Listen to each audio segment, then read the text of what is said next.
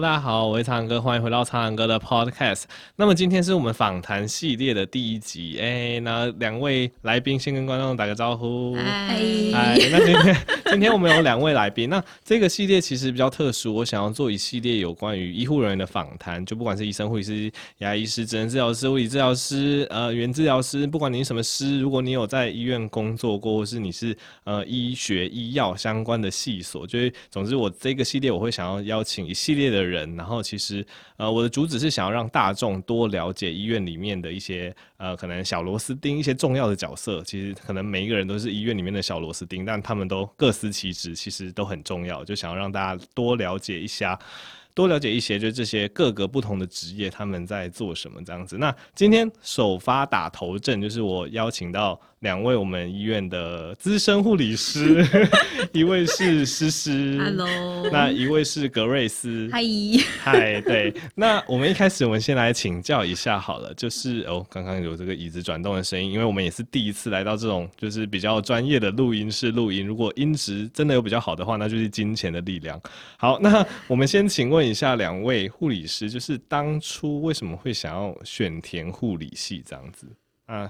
是事先说，我先说。对，我们既然是访谈第一个，对，你们就是系列系列第一个，就是对。我以前念一般高中，然后我其实是念社会组，嗯，然后我原本也准备要念地理系，嗯，那就是在考学测前一两周，我听到一个无国界医师的演讲，嗯哼，就那个宋医师在我们学校演讲，我听完就太感动了，觉得就是医护系列的职业真的是。增加你人生的价值，嗯，我觉得就很有意义啦。然后那时候看，就是因为我是社会组，临时要考医科实在太难，然后就去 Google，他目前那个组织最缺就是医师、护理师跟社工，而我对社工真的一点兴趣都没有，然后想说啊，那就申请看看护理系，哦、然后因为就是只考自然可以就是比较高分，所以我就顺利申请到所以你是因为看到那个无国界医生？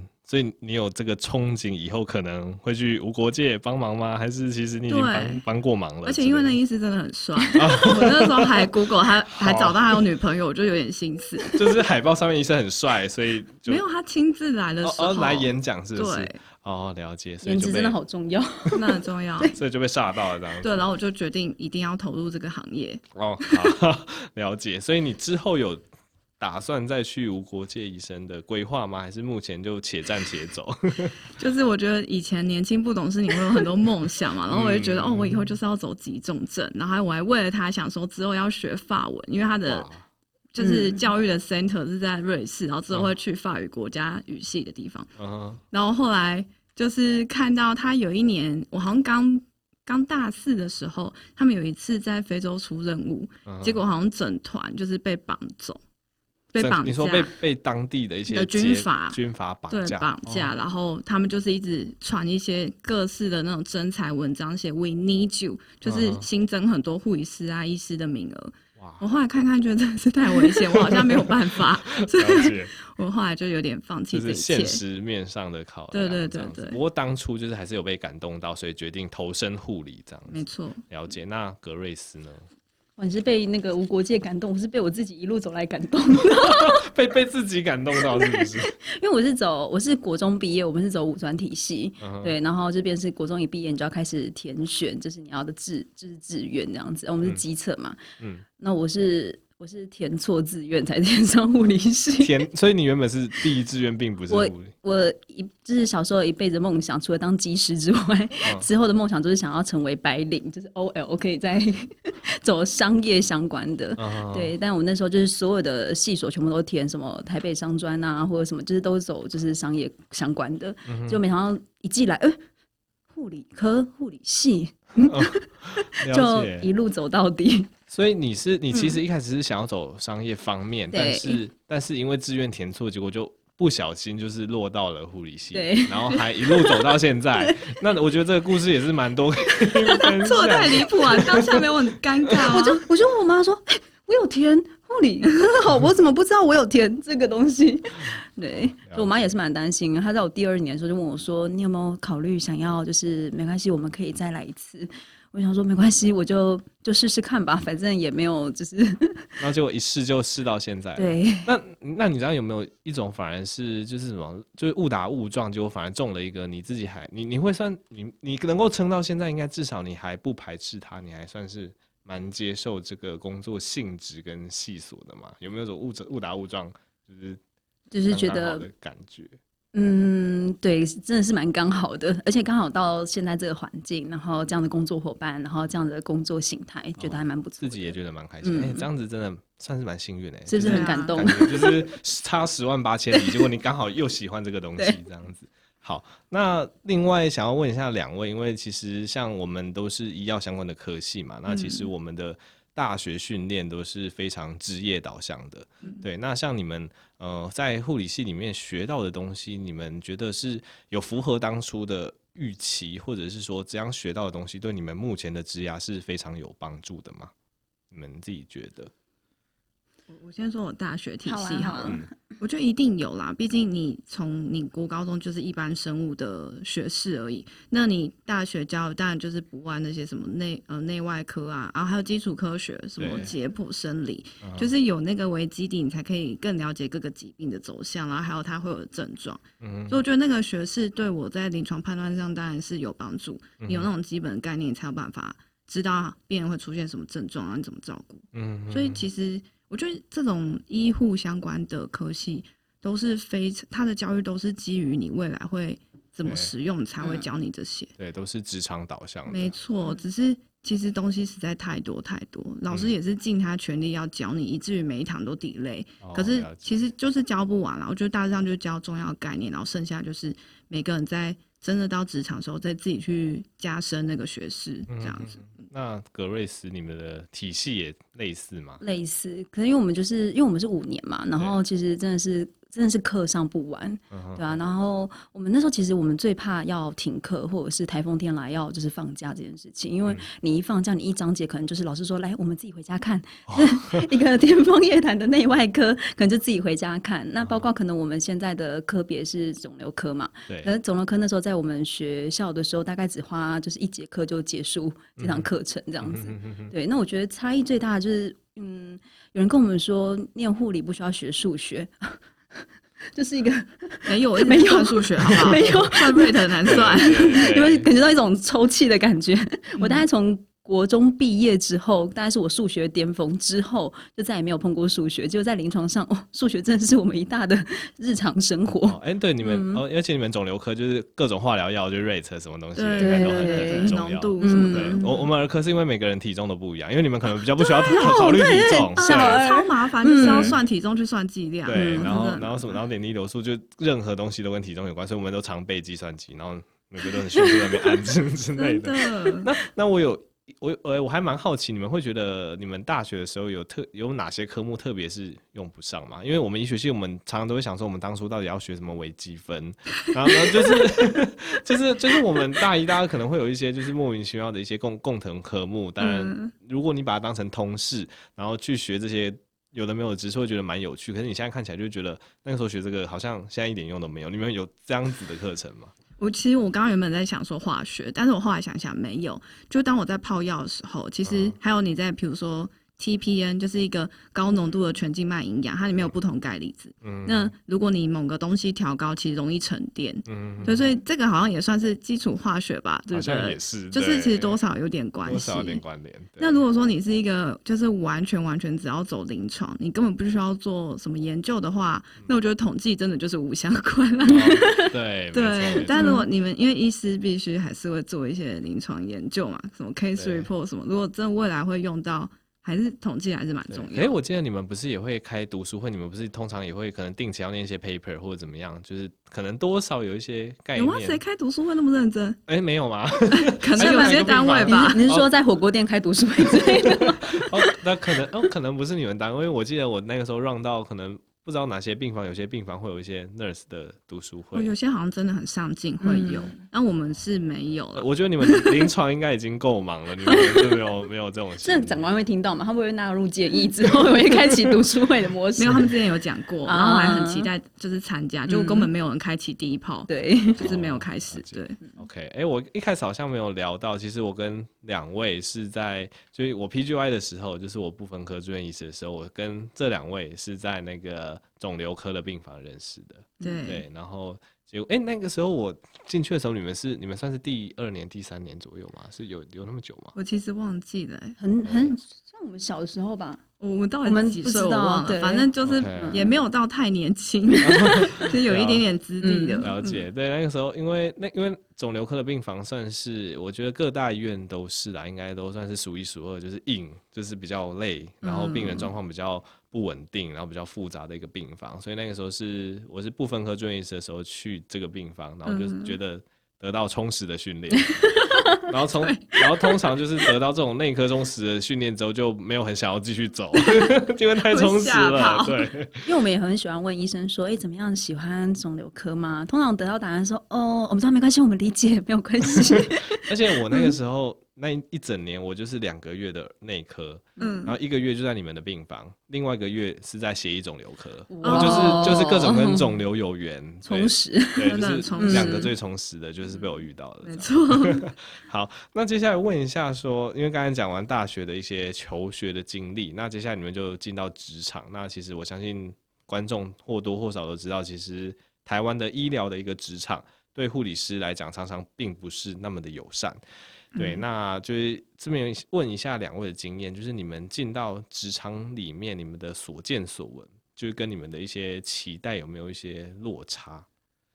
对，还是其实一开始都进到这个系所都已经被洗脑，说以后就一定会很很惨啊，还是怎么样？就是你们真正进来之后，还有没有一些新的想法，就一些新的想法的转变等等？我的话，因为其实你实习的时候就是会看到一部分，对，只是你是新人的角色的时候，那个压力比较不一样而已。嗯，那因为我本来就是把自己的 mindset 就是设定到一个最最基本最基本，就是不论发生什么事情，我都是一定会遇到的。我就是就是尽尽量放开心胸去接受这一切，嗯，所以我就是有准备好，我一进临床就是会被骂笨，然后被骂什么都不会，或者是什么东西都要从头学。就是这个压力，我早就已经就是有准备好，嗯、所以虽然刚开始会觉得其实有点辛苦，可是我也蛮能接受的。嗯，我觉得我们两个就是都接受度蛮大的，哎，所以我们才可以一直活到现在。哎、欸，你们是毕业之后就是直接进到这个病房，你们有在，你们也没有去过其他单位，就直接到肿瘤科。嗯、OK，所以你们应该是一开始进来的时候就是是最菜的，然后就是会被上面的人骂。对，就是也就是学姐可能会受不了你怎么会那么笨，因为我们前后差不到一个月吧。对对对，对。我们就是对啊，刚开始就是很笨啊，我也没办法，嗯、但我也接受这样的自己。了解，对，然后就是一路慢慢成长这样。对，每天有进步一点，就是给自己一点鼓励。你好正向，我真的是这样。我觉得今天记录写的比较快，我就觉得哦，我好棒。嗯，但真的临床很需要这样子的思考，就是当你一进去的时候，真的很需要这样子。因为我们前后差不到一个月，然后我我等于是单位最小那时候，然后那时候都不不知道他们其实是就是跟我差不多，然后我就那个月超苦，一直觉得自己就是怎么，如果这辈子没有办法当护理师，我还能做什么？结果发现学姐只比你资深一个月。对。然后有一天，我们就在一个什么护理新人护理座谈会上，就是遇到这样子，因为我们一起要参加，然后才知道哦，原来我们一样笨。他就跟我说：“不要担心，笨是正常的，真的，就是这种东西都是就是常态。”对。所以，那你们这样子一路走过来，因为你们刚才说在这个单位也已经七年了，所以应该算是目前在这个单位里面也算是可能中段班、前段班资深的。那那你们现在再去看一些刚进来的新人会。更有感触吗？还是会想起当时被骂笨的那种感觉，就变成一种，就是你们的，就是你们会采取同样的方式教育他们吗？还是你们会有一些？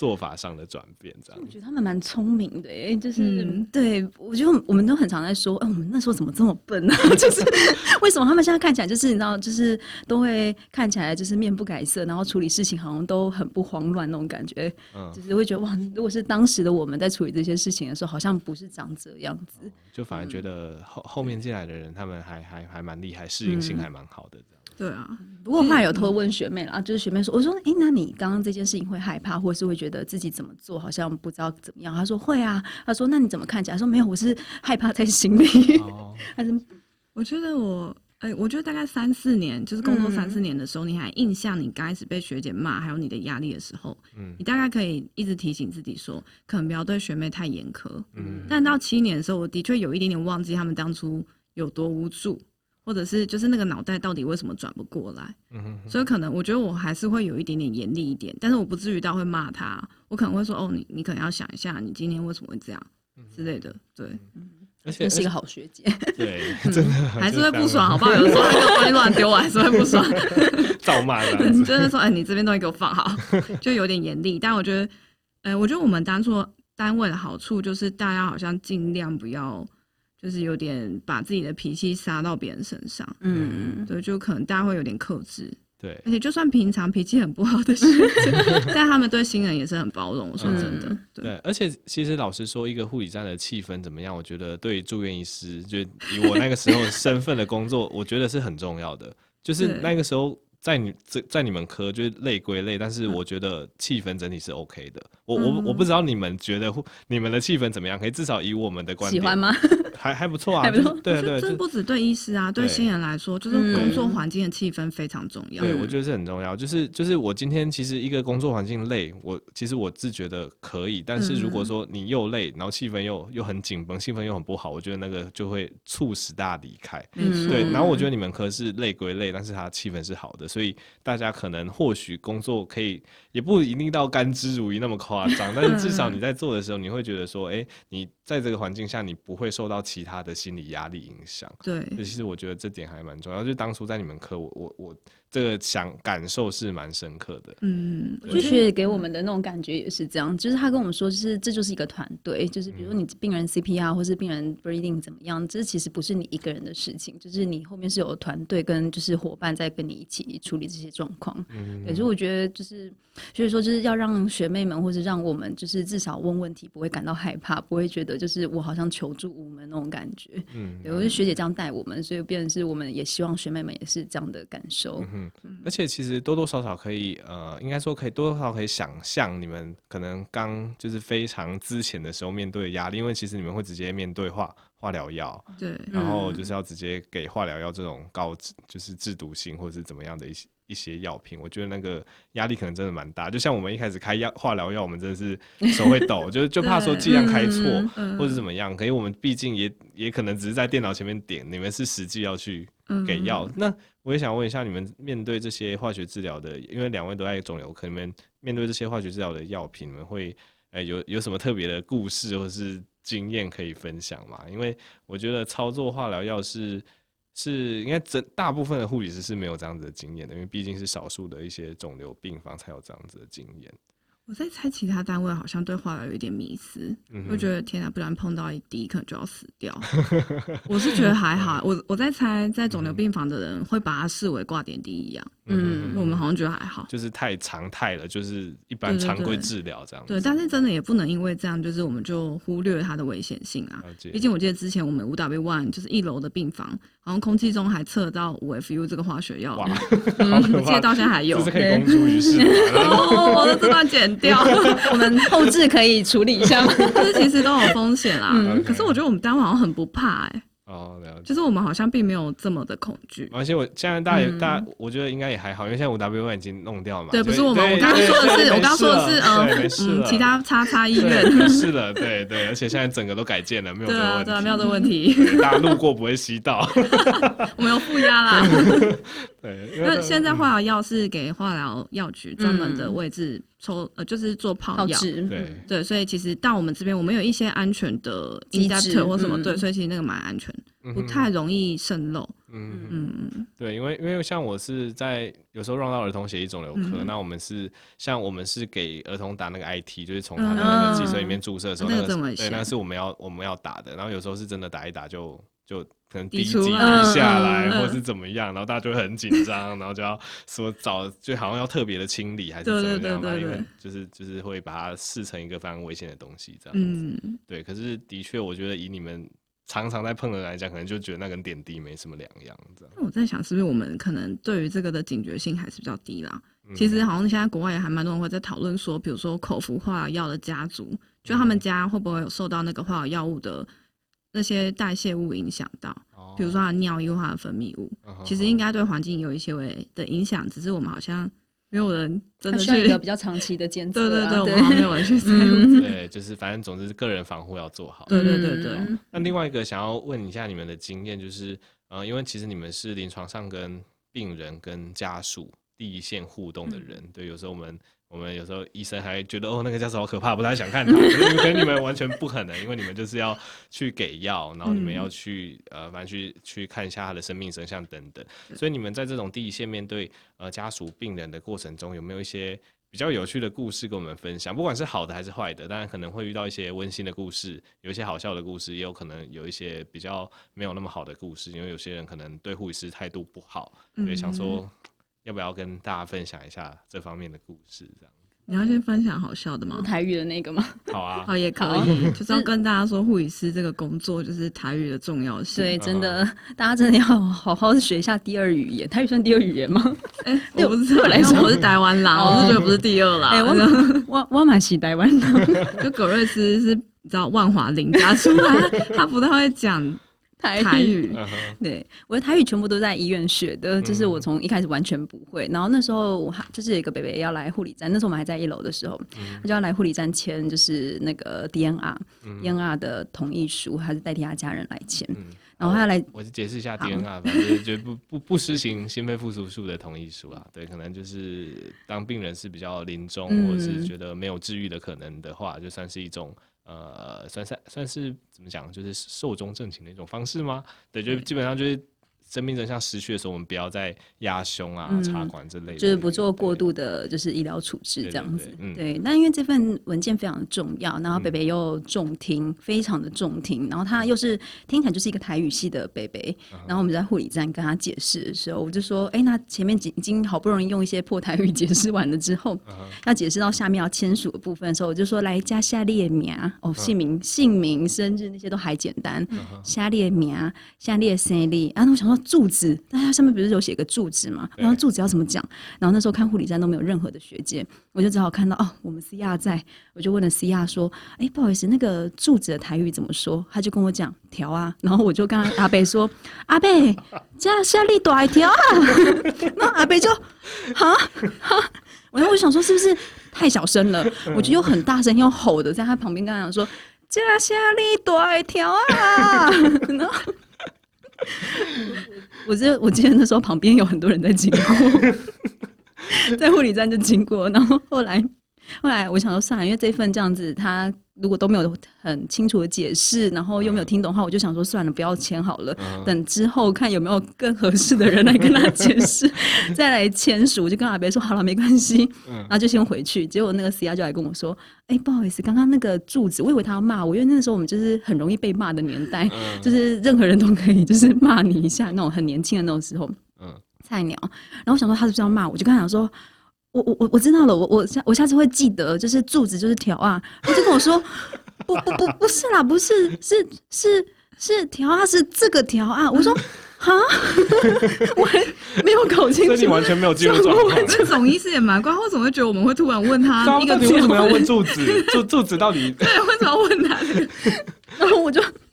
我后来才知道，原来地址可以叫，就住址的台语可以叫什么得记啊，或者对之类的。之前你就说你躲来收窄就可以。对，因为大家都这样跟我说，但因为你那时候要跟他解释说，你其实你就是照上面讲到，就是翻翻是中翻台嘛，那只要跟他讲住址。哎，所以台语台语真的很重要。所以他后来到底有没有顺利写出他的条啊？还 是 可能第几根嘛？还要去算他到底在哪个县市第几根？所以后来那个 DNA 还是就有顺利，就得只是中间出了一些对对，没错。好。总之，不过我相信经过几年的历练，你应该是就是应该目前沟通起来应该没有什么大问题。对，至少有曾经有被北北称赞说，哎，你那年轻人说台语很好哦。嗯、对，真的进步很多。哦，真的，我是自己蛮欣慰的，真的。对，那诗诗有什么故事要分享吗？故事分享哦，我发现就是护理师跟病人的那个。关系真的是蛮容易建立的。嗯，其实有的时候一呃，有些病人会觉得他更信任护理师，是因为可能我们比较愿意花比较长的时间在 bedside 听他，就是在病人端，就是听他解释他的人生故事。嗯，然然后我觉得这的确是一个蛮大的种的一个肯定啦，就他觉得我们就是真的有在听他说话，嗯、可有时候也有一些困扰。嗯，比如说前一阵子就我的病人要跟我分享一个，就他很害怕拉肚子这个故事。嗯，就他只是要跟我说，就是我们出院前，因为在打化疗病，我们每天会给他非常多的水分给就是补充。对。以至于他可能短时间体重会增加很多，嗯、那我们就是都会测量体重，如果体重增加太多，我们会打一个利尿剂。嗯，然后还有他可能打化疗容易便秘的话，我们会给他软便，就是希望他可以促排。嗯，然后那天早上就是病人要出院前，他就是不愿意吃利尿剂跟就是软便剂。嗯，我说阿北，你已经三天没有大便，你这样真的肚子不会胀吗？嗯，然后他就跟我说，你不知道，万一我在路上大便要怎么办？然后他就说，他好像什么五十年前在做自强号还是什么的时候，嗯，就他那时候说什么他年轻要出来打拼，然后他就在火车上，他说以前火车好像没有没有那个厕所，他就忍不住就拉肚子了，然后就大在裤子上，嗯，然后他还讲完之后，他就摇头还沉默说。真的很尴尬，然后他就说：“你知道吗？五十年了，我每次出去如果坐交通工具，我都要先找厕所在哪。”就是他就跟我说，心理压力很大。对，他说这个压力很大，我真的不懂。他就说真的很尴尬。我这个故事他大概就是从巨细靡遗大概讲了可能有半小时。我后来就知道说。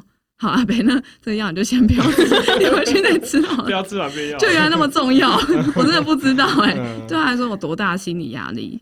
对，然后病人就有感谢说，我们终于有人懂他，因为他之前好像大家就不分青青红皂白，直接要他吃药。嗯哼，应该是后来都没有再拉肚子了啦。可是当初那个阴影对他来说还在。嗯哼嗯，所以就是觉得。如果遇到一些愿意跟你们分享的病患，然后就是可能在聊天沟通过程中，就是信任感可以慢慢建立起来。对，他好像觉得他这件事情已经跟很多人告知过，可大家都不尊重他的这个恐惧。了解，就还是叫他回去要吃，还是没错没错，医师也是一直开。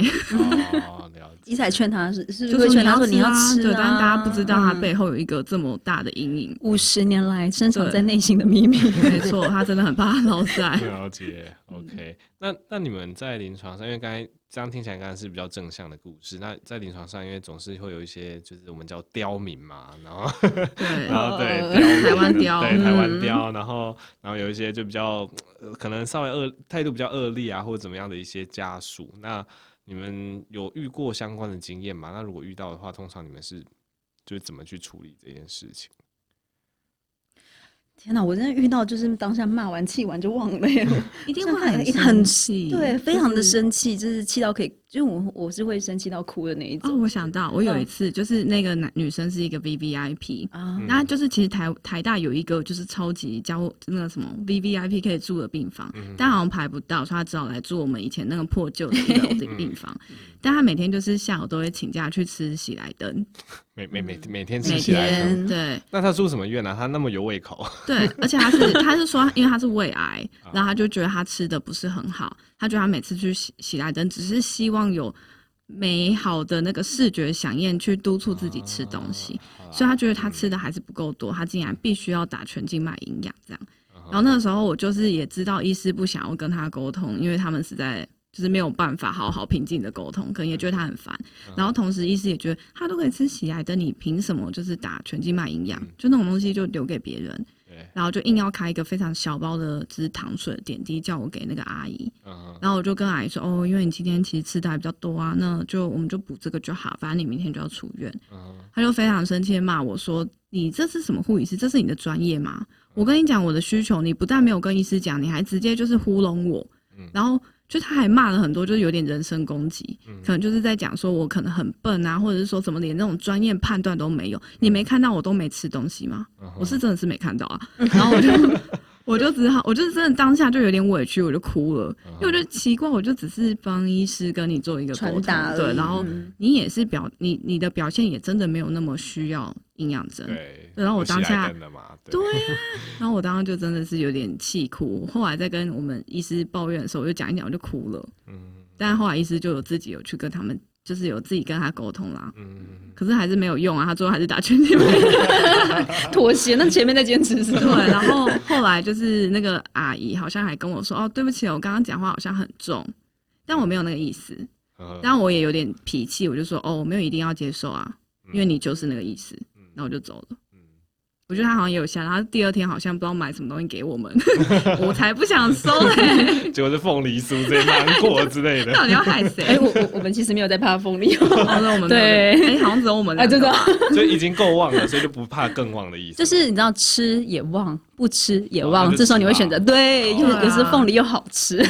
有时候夏天就很想吃芒果冰啊，好有道理哦。你要定来，然后医医生们就说，可是我今天值班呢。我说不用担心。吃吧，因为我们急救车有两台，对，因为我们现在走廊够长。OK，那那格瑞斯有没有什么经验要分？说你刚刚有就会被气的，你是被会被气到苦能的？对，就是就我觉得病人在医师端跟在护理端的那个表，就是表现其实很不一样。对，就是我们碰过一个病人，真的是就是他可能住院黄疸高，然后就在住院做检查，跟后续可能要放 PTCD，就是那个引流。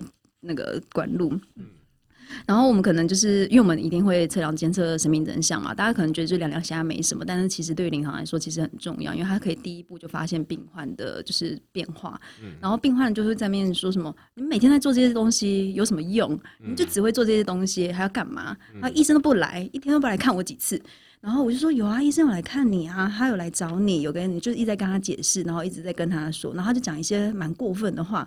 但我真的是气到有点忘记他到底说了什么，对，太过分，而且就是很难听，就是说什么，就是你们这些庸医啊，还有你们这些护理师，就是只会只会就是只会做这些工作，还会干嘛什么之类的。然后我那时候就是真的很生气，我就跟他讲说，如果你没有看到别人的努力，然后或是大家这么关心、用心的照顾你，那你还说这些话，你这样说起来不会让大家都觉得很很难过，或是很就是，就我那时候就在病房直接很很。很认真的跟他讲，他就说啊，没用啦，你们这些没用的家伙，没用的人，对，就是，然后医生来的时候，他就立刻啊，医生，谢谢，谢谢你帮我照顾的这么好，哦，我没有你，我该怎么办？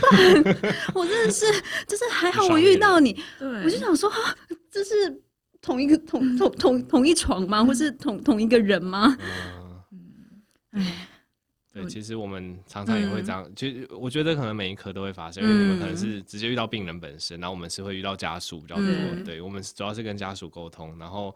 然后有时候我们明明就跟某床家属可能跟他们聊，就觉得态度不错，嗯，然后其实护理师就会偷跟你说，他跟他对护理师不是这样子的态度，嗯，对，真的会有点差别。我觉得就是基于他们对于这个专专业的就没有有没有尊重啊，嗯，对啊，对，可以殊不知护理师对他们来讲更重要，因为要啊，什么东西都是护理师啊，你的生命在我手上的。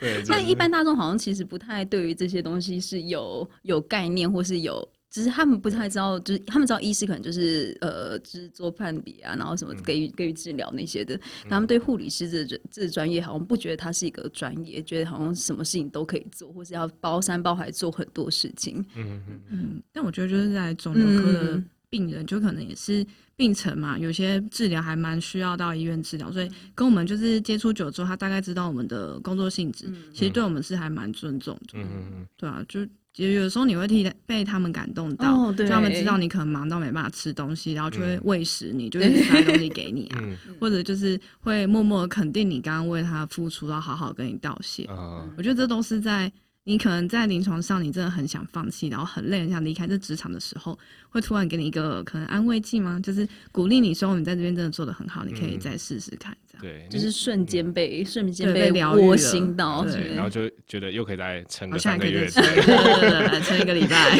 我们可能就是这样下来的，对啊，每一个礼拜就有一个 buff 之类的。不过我觉得你刚才讲的这种状况，在肿瘤科的确它算是一个比较特殊的状况，因为大部分肿瘤科病房，因为它是会规律进来打化疗吧，对，就是它会对于整个。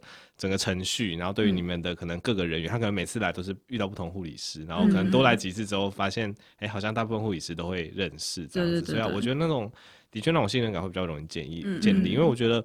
因为像儿科，我们在一般病房，因为一般病房很多都快进快出，嗯，然后大部分可能也不认识护理师。我觉得一般病房那种气氛是，就是我觉得家属跟整个 station 的一些气氛是比较、比较、比较没有那么融洽的。我我不会说它不融洽，但是我觉得跟就血液肿瘤科的小朋友比起来，因为他们其实每段时间都进来化疗，其实跟护理师啊怎么样很熟啊，小朋友都会在护理师上跑来跑去、玩来玩去，对啊，所以我觉 得我我在我们科看到的状况是这样子，就是觉得好像肿瘤科的病人，因为他们有这样子的信任关系在，好像整体的气氛是比较好的。就碰到很多家属会来说：“哎、欸，我又来了，来一来，阿姨，好久不见。”还有那种指明要住哪里的那种，哎、欸，我来了，我来了。嗯，对啊，我觉得这个还蛮温馨的。嗯，对。其实你就是会看到他从刚开始可能诊断，然后来治疗，然后你一路陪着他，然后看到他身体状况越来越差，嗯，然后之后就可能就在这边离开。对，我但我觉得这这就是。我们两个科的不同，对，因为你们可能大部分大部分你们可能是可以帮忙延长生命，可以最终可能都会，嗯、对，都会都都会慢慢的走掉这样子，对，对，那那以儿童血液肿瘤，因为它治愈率算高的，所以所以对我们来讲，那种就没办法治疗好的，我们看他慢慢离离开的反而是少数，嗯，所以遇到的反而会会觉得特别难过，这样，对，真的，对，就是以前都会有一个护理站的小地方可以偷哭。对 对，因为你跟他建立一段时间久了，嗯、其实他的离开你也是会蛮舍不得的。嗯嗯嗯。你说临床会麻痹，其实很难麻痹，因为那就是一个长期陪伴跟就是长期照顾。你看他回来都会跟你说我回来了，或是就是好久不见，哎、欸、你怎么怎么剪发型啦，然后怎么变啦，还有就是他会记得你的很多，然后就是你也是陪伴他那样的过程，所以他可能真的走到那最后一步的时候，我觉得那真的是很难麻痹的。麻痹得了的，嗯，对啊，应该是说，就每一段关系都是不同的故事吧，它并不是说复复制的东西，对，对每个人都有不同的感情，这样子，没错。所以来肿瘤科真的可以看到蛮多，嗯，对，就是急急症啊，就可能就是立即要急救的，或者是就是你可以陪他最后走 hospice，然后看着他就是圆梦，然后离开之类的。哎，然后我看的我的小抄上面，就是之前有请之前有请他们看看有什么故事可以分享，有一个美丽羊驼的故事，这个是什么东西？那也是一个很可爱的阿姨，她大概讲话声音比我们大概再高个。八还是十 六？我讲前面，啊、就是这个阿姨讲话很像那种布袋戏配音的那个丑角，嗯、就会说啊你干嘛、这种高频率。嗯、然后他刚开始来讲话的时候，大家都说他就是谵妄，就 delirium。他说他每次讲话都这样，就说搞不清楚。人实地什么的，嗯、所以我们都一直认为她这是一个正在瞻望表现的阿姨。嗯，可后来发现不是，她是本来天生讲话就是这么搞笑。对，所以她就是要跟她聊天，要测她的就是 conscious 的时候，就意识的时候，嗯、然后就意外发生这个。对，我因为我们会问，然后她说：“哎，早安啊。”她说：“哎，今天我照顾你，那你知道我是？因为我们前一天就已经就是照顾过她，我就问他说：那你知道我是谁吗？她说：你就是那个漂亮的，漂亮的。然后你知道他那个她那个第一次，你知道，因为我们。通常都会听这个，就是已经习惯了。这样讲我有点害羞，就是就是你知道，因为就是他讲第一次之后，你就是听听，然后但你还是要知道他到底是不是就是正常的，就人实际到底是不是清晰啊？对，这这部分也是我其中一个想评估的了。然后他正再一次，他说：“美丽，你美丽，你。”然后就一直在不断的夸奖你，夸奖你。到后面的时候，我就真的就是觉得哇，我好像真的觉得我自己好像很美丽的感觉。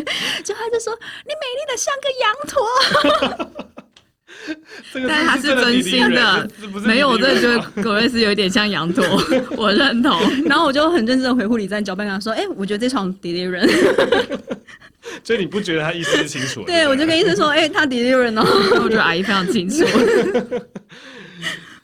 对，所以所以这个故事有个后续嘛？就是他最后到底是有有没有意识的改变，还是他没有？而且真的是这样。而且他看待每一个人，我觉得每个人的眼中看出去的世界可能不太一样。这是我对他最后的总结，因为他就说诗诗长得像一只，他说我是猫咪。对。然后我问他说为什么觉得葛瑞斯是羊驼？他说他的眼睛眼睫毛很长，很像羊驼。哦。所以我觉得这是很合理的判断。对他搞清楚对当下的情境，然后做一个推论。我觉得他脑袋没有问题。所以结论就是没有问题，对啊，没有问题啊。所以他就是习惯，就是用每一种动动物去形容它。对，还有对，我问他说：“哎，你现在在哪里？”他说：“我在森林里。”我说：“没有，这是病房。”他说：“没有，你看外面的树是不是像森林？所以我觉得我在森林里。”哦，哎，我觉得，我觉得这这要么真的怪怪的，要么就是他是一个非常有诗意的人。对，其实他是仙女，很有诗意的人，把自己带入到这个。没错，风吹来甜甜的。对，他可以说什么风吹来甜甜的。天啊！你闻，这不是什么国文课的什么什么修什么修辞，就是风，然后是甜的之类的。虽然国文国文造诣不好。那我我有一天就认真的闻了一下，我就一闻，隔壁在大便，并没有。哦哦，阿姨你你调试的蛮好的，对啊，只是要就是转换一下他住院的心情而已。了解，哎，这样听起来是真的是个风趣而且而且你们应该就是从里面获得很多笑料，获得很多笑点，啊、大家常常会讨论他之类的。没错，我觉得病房有几个这种角色还不错，嗯，会会成为也不能说茶余饭后的话题，但是大家就会聊他，就会觉得很开心。对，会疗愈你的，就是我们其中一个记忆点，这样子，就是会讨论一下，哎，他病情后续怎么样啊，等等之类，这样子，可爱。OK，好，那接下来我们要进入比较严肃的议题，因为。我相信这个频道其实多多少少有一些年纪比较轻，可能是呃，可能有少部分的高中生啊，那可能有一些家长，那其实有些人他们未来也是会对医护的一些领域，他们会有一些憧憬，就可能会像诗诗一样，反正反正总之会有一个缘由，会像你一样填错，总之就是会有一个缘由，然后让他们进来这个领域。那你们以一个前辈的角色，你们会觉得说，呃，应该是说先问你们，如果。再重选一次的话，你们会觉得这条路还是你们目前的第一选择吗？还是你们会觉得说，呃，其实真的很辛苦，而且环境也待遇也不太好，会想要一走了之？对，讲一下比较严肃的事情。我应该还是会走这一条诶、欸。嗯，对我还是蛮，我还是真的的蛮喜欢这样的环境。毕竟你填错，你还这个都可以走，对，没有没有什么问题的。填错真的是被笑一辈子。但我觉得就是也也算是走这，我觉得走这条路算值得。虽然可能临床工作环境整体，我们就近年来一直在讨论人力比啊等等之类这些东西，其实真的是完，我我觉得那是一个很难去改变。但大家其实基层都还是很努力的在推，就是在改革，在改革。对，虽然就是。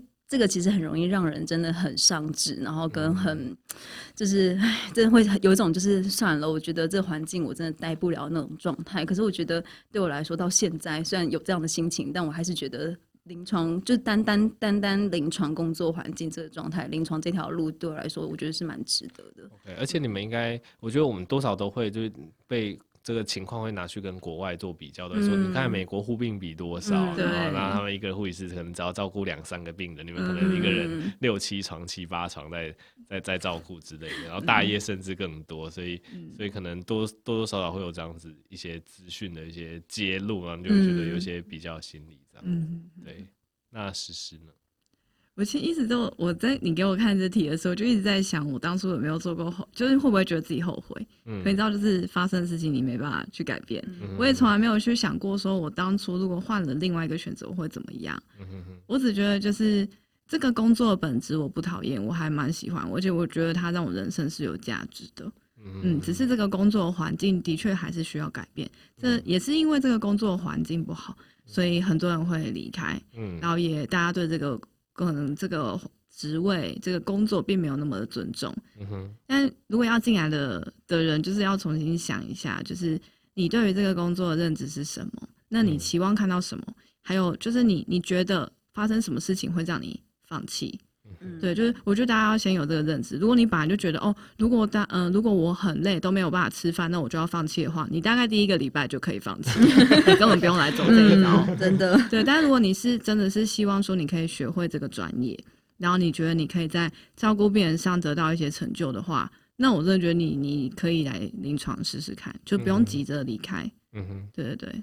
而且前面一一二年其实真的都只是在观望而已，你真的在后面开始慢慢的，当你真的已经熟悉了之后，你才会真的看到你可能真正想要在临床体现到底是什么。嗯，你你说一二年级是指？哦，我是说可能在刚进来第一年，哦，对，进入职场的第一年、第二年。我觉得大学你根本就是像我高中升大学有那个盲目的憧憬，我其实并没有对这个职业有多多了解。我那时候觉得哦，我都可以克服。嗯，对，但是你看我看到那个。他们战乱被 绑走的话，就就 知道好像不太行。嗯，但不管怎么样，我觉得你在刚开始没有目标的时候，你或许就是。你知道 follow your heart，你对什么目前很有兴趣，那你就去走一遭啊。嗯、我是觉得护理这个专业不会让你白走，嗯，毕竟你学到这些也蛮实用的嘛。你照顾你的家人或你自己都都可以用到这些学识。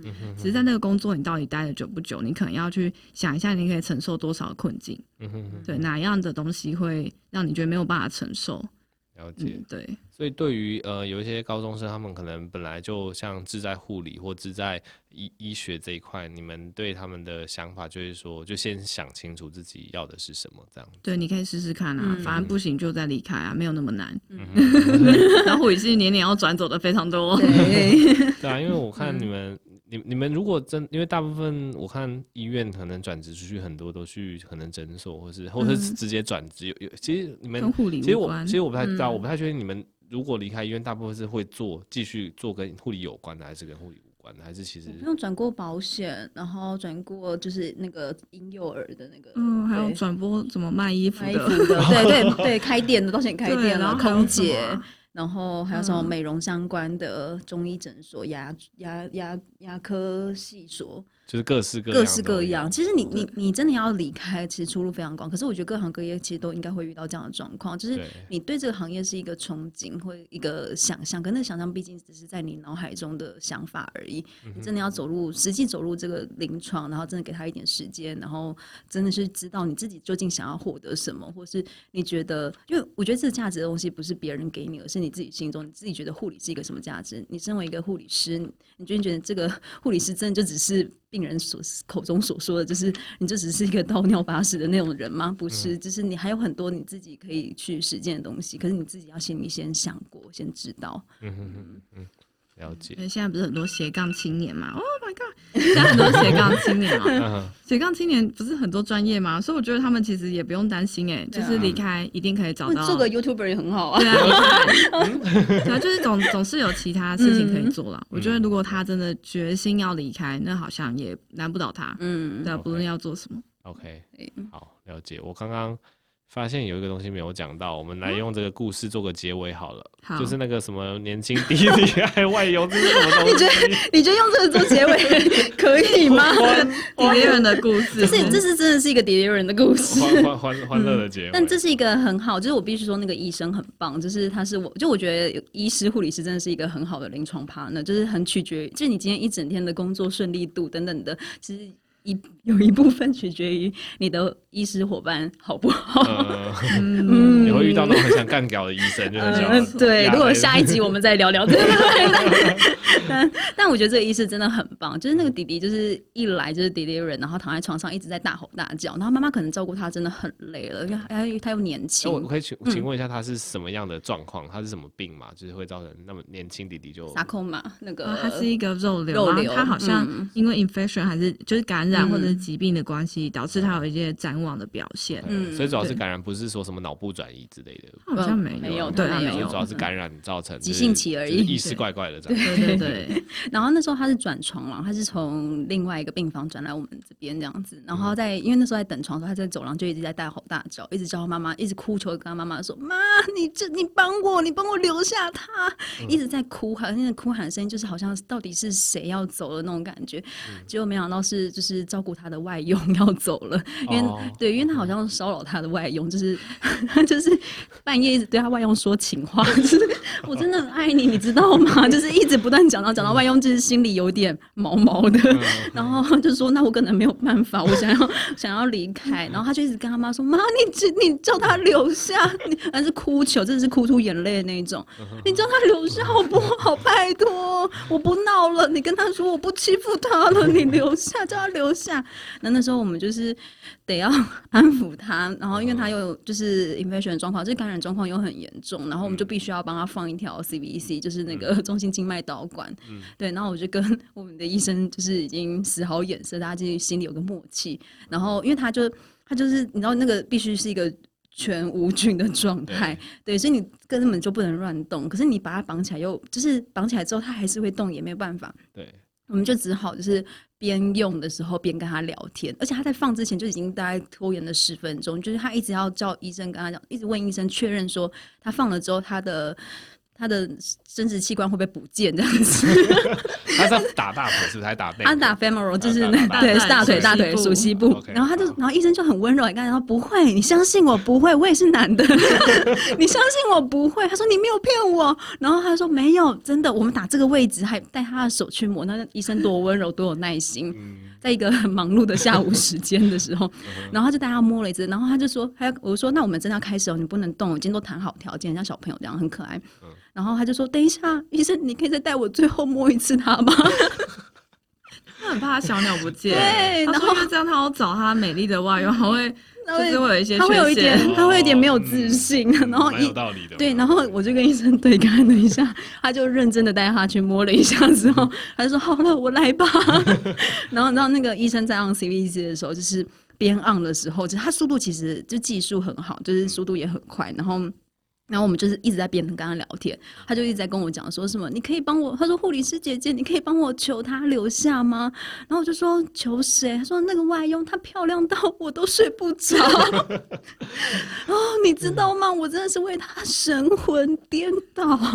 然后我们就只好跟他讲，就是好啦，就是有时候就是这就是一段关系。其实你知道，我也在跟他就是一直对开导。就我虽然知道可能也不会进到他脑海，因为第六人病人可能他真的就是整体症状扛错下来。之后不一定还会记得他曾经发生过什么事情，嗯、但那个状况下就是需要转移注意力。嗯，然后他就开始说，而且你知道，当你知道我有姐，我有姐姐有一个小孩，就立刻转移话题了。他就说，我有个我姐姐有个小孩很可爱，我就想说，我想说，哇，太太棒了吧，转移话题很好。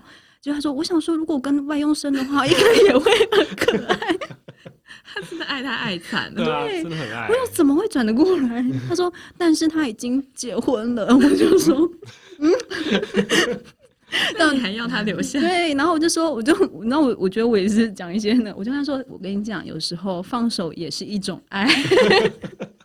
你真的是人生导师哎、欸！我就是在那个当下，然后就是说，那你。那你那那那可以叫他离婚吗？我就说，我就心想说，难怪外佣要赶快走。而且那时候就是我们在一直在就是持续一个这样子很荒诞的对话的时候，嗯、医生就很认真，赶快这边把 CVC 就按好了，嗯、而且他顺便还帮我把血那些全部都抽好了，就是把那个 cartridge 啊那些一堆血要抽都弄好了，他就给我洗脸色好了。然后我就跟他说，好了，你先休息，就终于可以换我们离开的时候，他就问我说，护理师，护理师。你刚刚都是对我是真心的吗？那好像他交替嘛，好像瞬间发现了什么，跟瞬间找到了什么，然后，然后我去跟医生，我们俩医生就很可爱，他跟他说我们两个对你都是真心的。好，但是你要休息了，我们先离开。然后他就好吧，然后旁边其实就是我们刚刚说那个羊羊驼故事的阿姨，在那边，没关系啦。你知道两床在那边，然后。弟弟在那边，哎呦，要走了，然后癌症没关系。那个病房那间就是很闹，很可爱。那你之后有 follow 到他感染控制下来？有啊，他控制下来了，变正常。嗯，他还记得外忧吗？他完全不记得，就好。这真的完全就是，然后一时迷茫的爱。OK，哦，好，至少不是，至少至少我后来发现不是，就是不是真心，不不是。你说不是真心的吗？至少不是发发现是真的很爱之后，然后就是。因为那种怎么讲会有失落感嘛，然后如果他完全忘记，那就那就没关系，那就没关系，真的很难可以。所以就真的真的完全就是感染造成的展望。嗯，对。OK，哎，我看哇，剩下两分钟。哎哎，对，我说好的工商时间没有了。对，叶佩文，叶佩文。没有，主要是我们其中就是师师护理师，他们刚好他们你们是家里是在种。文旦，对，我阿公有这种文旦，然后在斗六，云林斗六，好吃的文旦。对，OK，哎、欸，下面有连接，对，购买连接贴在文案处。对，大家如果对今天的分享的故事觉得有趣，觉得他两位护理师跟大家分享的影响故事 有一些收获，不管是好笑的收获，还是就真的一些实质上的一些人生历练的分享，都欢迎去买柚子。OK，好了，那时间也差不多，那就谢谢诗诗跟格瑞丝。那我们就下期再见，谢谢拜拜，拜拜。